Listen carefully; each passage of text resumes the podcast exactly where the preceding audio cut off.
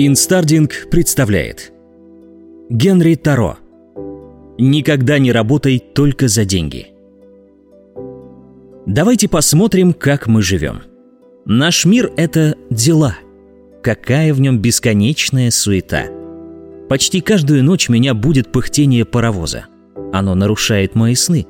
И так всю неделю, без перерыва. Было бы славно увидеть хоть раз, как человечество отдыхает, но нет, оно работает, работает, работает. Нельзя купить чистый блокнот, чтобы заносить туда мысли. Это либо ежедневники с большим количеством полей, либо блокноты, чтобы вести учеты. Один человек, увидевший, как я пишу что-то в блокноте, стоя в поле, решил, что я подсчитываю свой заработок.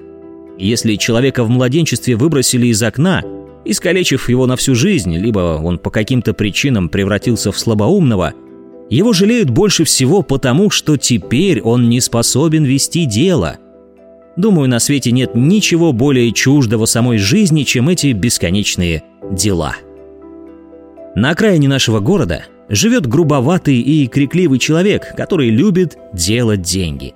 Он собирается построить насыпь вдоль границы своего луга. Боги вселили ему эту мысль, чтобы уберечь его от бед и зол в виде наводнений – так вот он хочет, чтобы я три недели рыл вместе с ним землю. В результате, может быть, это поможет ему скопить еще больше денег для своих наследников, которые их бездумно промотают. Если я помогу ему, большинство людей с одобрением отзовутся обо мне как о человеке усердном и трудолюбивом. Но если я предпочту посвятить себя работе, которая даст больше подлинной выгоды, хоть и меньше денег, во мне будут склонны видеть лентяя – если ходишь по лесу много часов каждый день, просто потому что любишь лес, тебя могут принять за бездельника. Но если проводишь целый день, спекулируя на бирже, продавая этот лес и оголяя землю раньше времени, тебя считают трудолюбивым и предприимчивым гражданином. Как будто городу нужно от леса только одно – спилить его. Пути, которыми можно заработать на жизнь, почти все ведут вниз. Заработок денег ради еще больших денег – это не работа, а просто-напросто бездельничество или того хуже. Если человек получает только то, что платит ему работодатель, он может считать себя обманутым. Он обманывает сам себя. Вам платят за то, чтобы вы были величиной меньшей, чем человек. Целью работника должно быть не стремление добыть средства к существованию или получить приличное место, но хорошо сделать свое дело – в денежном отношении городу было бы выгоднее оплачивать труд людей так, чтобы они не чувствовали себя работающими ради низменной цели, лишь бы заработать на жизнь, но для целей научных или даже нравственных. Нанимайте человека, который трудился бы не ради денег, а из любви к делу. Удивительно, как мало людей работают для души. Но и они ради денег и славы готовы бросить свои занятия – я вижу объявление о том, что требуются энергичные молодые люди, как будто энергичность – единственный капитал, которым они располагают. Потому я был удивлен, когда некто предложил мне, человеку зрелому, в полной уверенности, что я соглашусь, вступить с ним в партнерство, как будто мне абсолютно нечего делать, и вся моя прежняя жизнь была лишь серией неудач. Комплимент весьма сомнительный. Это все равно, как если бы он встретил меня посреди океана без руля и без витрил и предложил мне плыть за ним. У общества нет таких богатств, которыми можно было бы подкупить мудрого человека. Можно собрать достаточно денег, чтобы прорыть туннель в горе, но нельзя собрать столько, чтобы нанять мудрого человека, занятого своим делом.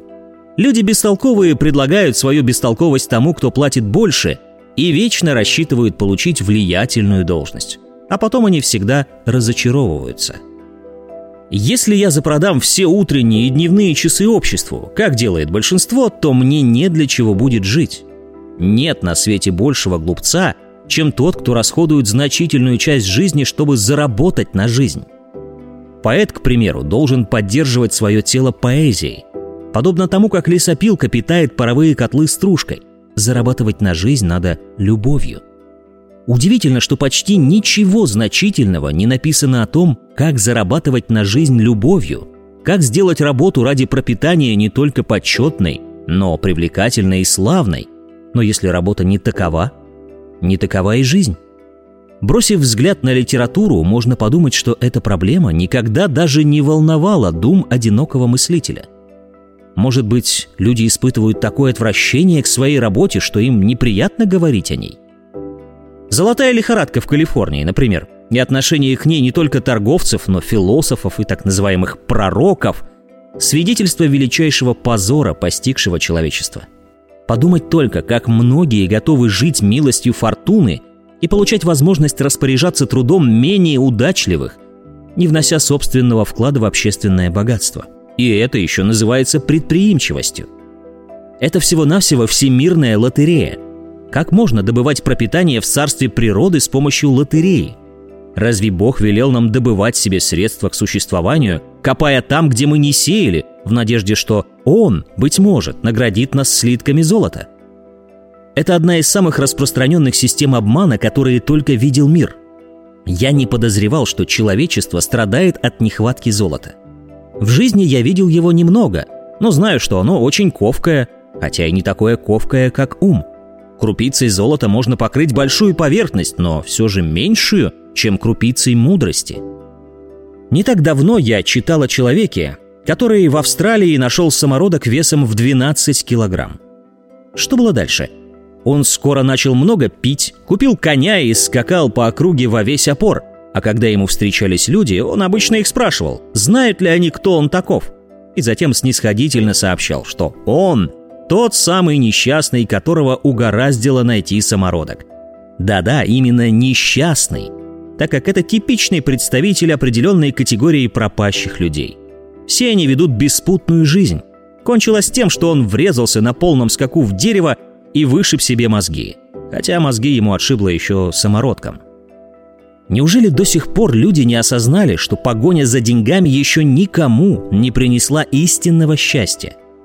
Выиграть миллионы в государственной лотерее, найти клад или большие месторождения золота, вступить в жизнь наследником большого состояния – это не значит заново родиться на свет. Это значит появиться на свет мертворожденным. Выигрыш в таких лотереях – это не успех, это полный провал. А мы раз за разом пытаемся обходить этот ценный урок, который дают нам деньги и который Вселенная с таким трудом пытается преподать нам.